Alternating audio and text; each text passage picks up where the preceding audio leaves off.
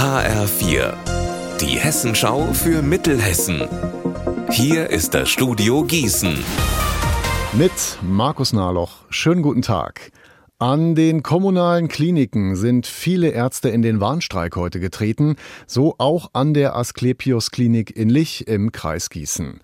Warum die Ärzte streiken, dazu hat uns ein Arzt etwas gesagt. Er wollte allerdings anonym bleiben. Die Personaldecke ist einfach zu dünn. Man kommt eigentlich auch nicht mehr so wirklich in die Erholungszeit. Also man weiß, dass man mehr arbeiten muss, dann wird aber wieder in der eigentlich angedachten Freizeit angerufen, weil jetzt andere Kollegen ausgefallen sind. Und damit haben sie eigentlich die Überlastung, das immer wieder arbeiten müssen, schon als Dauerzustand drin und kommen nicht mehr zu dem, was sie eigentlich brauchen, zu ihrem Ausgleich, um dann natürlich jeden Patienten auch gerecht und gut wieder versorgen zu können.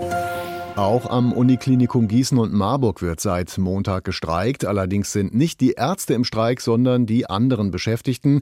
Heute geht es dort mit den Tarifverhandlungen weiter. Die Gewerkschaft Verdi fordert einen Entlastungstarifvertrag. Der soll auf allen Stationen Mindestbesetzungen festschreiben. Anna Spieß, du bist für uns an dem Thema dran. Anna, wie sehen denn Ärztinnen und Ärzte diesen Streik? Die sind ja bisher nicht daran beteiligt. Also viele Ärztinnen und Ärzte solidarisieren sich mit den Forderungen der Beschäftigten. Sie haben jetzt auch eine Liste mit 500 Unterschriften an die Streikenden überreicht. Jetzt muss man aber wissen, viele Ärzte sind beim Land angestellt. Es gibt also total unterschiedliche Verträge. Und die Hauptlast liegt eben bei den Pflegekräften und anderen Bereichen.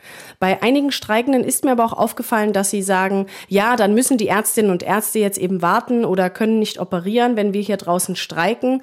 Also das führt teilweise sicherlich auch mal zu Interessenskonflikten diese Woche.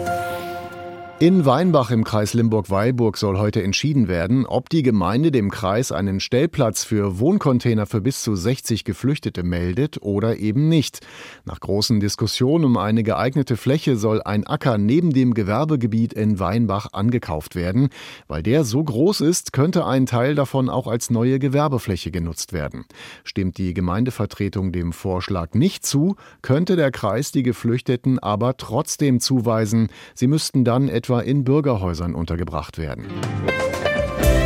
Unser Wetter in Mittelhessen. Viele Wolken und Regen bei Werten bis 14 Grad in Breidenbach und bis 16 Grad in Hadamar. Ihr Wetter und alles, was bei Ihnen passiert, zuverlässig in der Hessenschau für Ihre Region und auf hessenschau.de.